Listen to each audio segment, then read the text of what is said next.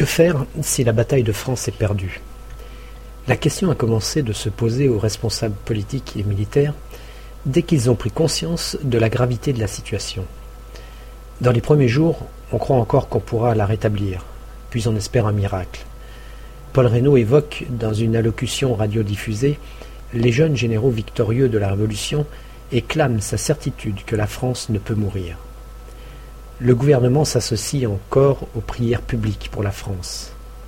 À partir de la rupture de la ligne sur laquelle Végan a adjuré l'armée de tenir bon, il devient évident pour ceux qui sont au courant, pour autant que le permette la désorganisation des troupes, l'absence de liaison et le désarroi d'un gouvernement chassé de ses lieux de décision et éparpillé entre une dizaine de châteaux du Val-de-Loire, que la bataille est perdue sur le sol de France. Dès lors, quelle décision prendre? Faut-il engager des pourparlers avec l'ennemi en vue d'un arrêt des combats? La question divise les dirigeants. Un demi-siècle après l'armistice de juin 1940, la controverse n'est pas éteinte. Le sera-t-elle jamais? On peut en douter. Trois questions relatives à l'appréciation de la situation et de ses développements possibles formaient un premier faisceau. Y avait-il encore un espoir d'arrêter la progression de l'ennemi et de reconstituer sur le sol national un front continu à l'arrière duquel préparer, avec l'aide de l'industrie des États-Unis, et quand la mobilisation britannique aurait pu aligner des dizaines de divisions, l'offensive qui libérerait le territoire comme en 1918. Douteuse au début de juin, la réponse ne n'était plus quelques jours après. Même les tenants du réduit breton ou du repli sur le massif central ne défendait plus ces solutions que comme un répit passager laissant le temps de se replier sur l'Angleterre ou l'Afrique du Nord. Deuxième question. Y avait-il une chance raisonnable de prolonger la lutte en Afrique du Nord? Les uns assurent qu'il y avait de l'autre côté de la Méditerranée assez de troupes et de ressources pour repousser une invasion, et ce fut la première réaction de ceux qui y commandaient. D'autres soutiennent que l'armistice a évité l'occupation de l'Afrique du Nord par l'Axe et rendu possible à terme le débarquement anglo-américain de novembre 1942. Troisième interrogation, la plus lourde de conséquences. La cessation, de fait ou de droit, des combats sur le sol français était-elle la fin de la guerre entre les démocraties et l'Allemagne? Quoi qu'en aient dit plus tard les partisans de l'armistice, la question de la paix interférait inéluctablement avec le débat sur l'armistice. La plupart des responsables ne doutent pas que la fin des combats ne soit aussi la fin de la guerre. Si l'armée française a succombé en six semaines à l'armée allemande, dont elle avait triomphé en 1918, comment supposer que l'Angleterre, qui n'a pas été capable de mettre en ligne plus de quelques divisions, pourrait résister à une Allemagne maîtresse du continent, alliée à l'Italie, assurée de l'amitié de l'Espagne, bénéficiant de la neutralité bienveillante de l'Union soviétique? L'Allemagne a gagné la guerre, la sagesse est d'arrêter au plus tôt une lutte sans espoir, pour tenter d'obtenir les moins mauvaises conditions de paix. Seuls quelques esprits entrevoient qu'une bataille perdue n'est pas la fin de la guerre. Mais combien sont-ils à raisonner ainsi? Les adversaires de l'armistice invoquaient le respect de la parole donnée, comme à propos de Munich. La France avait pris l'engagement solennel de ne pas conclure de paix séparée. En signant l'armistice, elle se parjurait, comme elle l'avait fait déjà en abandonnant la Tchécoslovaquie. Il faut croire que même pour les partisans de l'armistice, l'argument avait de la force, à en juger par leur insistance à obtenir de Winston Churchill d'être relevé de cet engagement. Partisans et adversaires d'une négociation avec l'ennemi divergeaient aussi sur la nature de l'adversaire.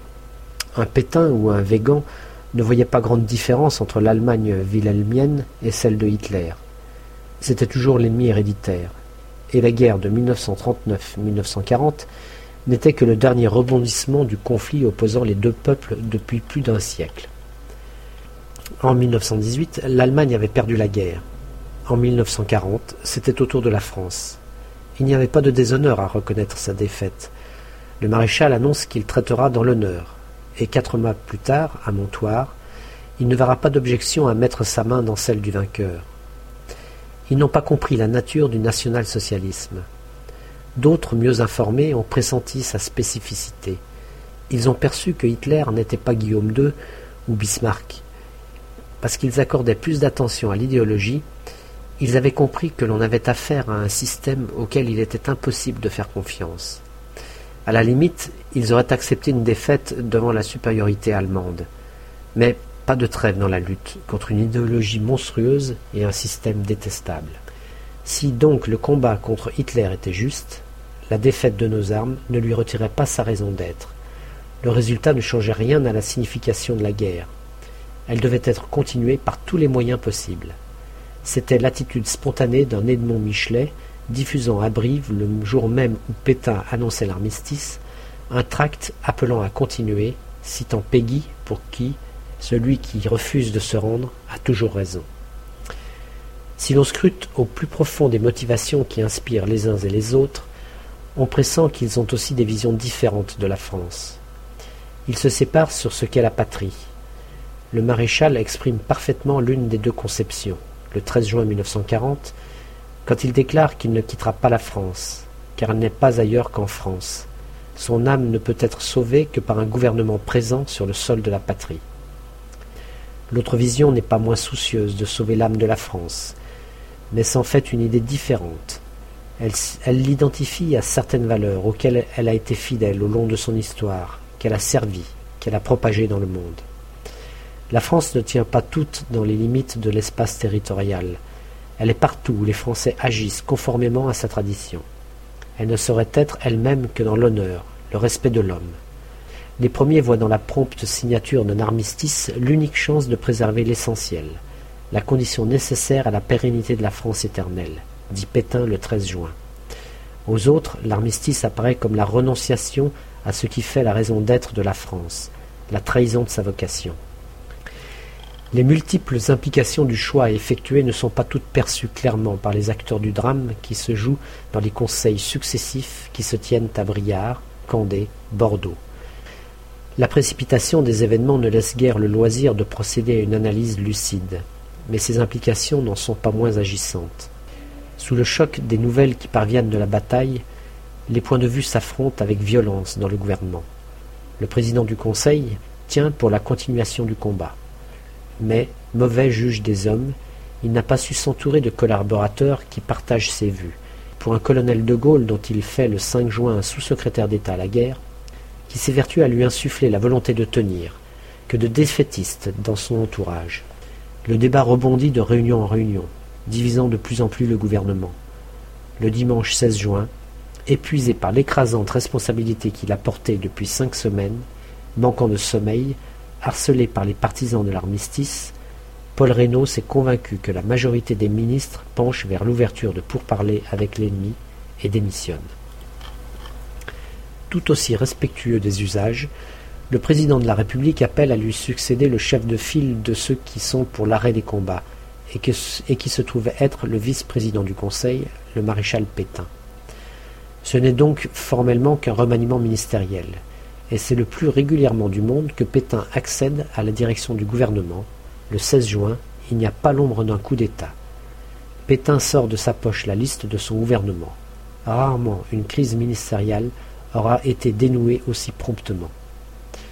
Aussitôt, il sollicite l'entremise du gouvernement espagnol pour sonder l'Allemagne, et le lendemain, lundi 17 juin à 13 heures, le maréchal s'adresse au pays pour lui annoncer que le moment est venu de cesser le combat. Formule malheureuse qui sera corrigée en Il faut tenter de cesser le combat, mais trop tard pour en rattraper les effets désastreux. Elle a brisé un ressort. Comment exiger des combattants qu'il se fasse tuer pour un combat que l'on sait perdu et qui prendra fin dans quelques heures. Néanmoins, des unités poursuivent la lutte et opposent ici ou là une résistance courageuse aux divisions ennemies, dont l'avance atteint des régions qui n'avaient plus vu d'envahisseurs depuis des siècles. Hitler eut l'astuce d'accéder aux deux demandes dont le rejet aurait pu contraindre les négociateurs français à ne pas signer l'armistice la non-livraison de la flotte et le maintien d'un gouvernement ayant autorité sur l'ensemble du territoire y compris les régions occupées. Au reste, c'était l'intérêt de la puissance occupante que de laisser un gouvernement national la charge de l'administration qui lui garantirait la soumission des populations. Pour rigoureuses qu'elles fussent, les clauses de l'armistice ne parurent pas anormales aux contemporains, qui se souvenaient des conditions imposées à l'Allemagne vaincue. De toute façon, c'était l'affaire de quelques semaines. On ne doutait guère qu'elles fissent bientôt place au traité de paix. Le maréchal crut pouvoir assurer que la convention d'armistice ne comportait aucune disposition qui contrevint à l'honneur. Sur un point au moins pourtant il faisait erreur. Le gouvernement français avait consenti à livrer aux autorités allemandes tous les ressortissants allemands que réclamait le gouvernement du Reich, c'est-à-dire les réfugiés politiques qu'il avait fui et avaient mis leur confiance dans la protection de la France. Concession inouïe qui jetait sur l'honneur de la France une tâche indélébile et dont l'application consciencieuse par l'administration française coûta la vie à plusieurs opposants au Troisième Reich. La Convention imposait le désarmement de toutes les troupes, à l'exception d'une armée dite d'armistice, dont l'effectif était plafonné à cent mille hommes, comme la Reichswehr de la République de Weimar, et la livraison de tout le matériel de guerre.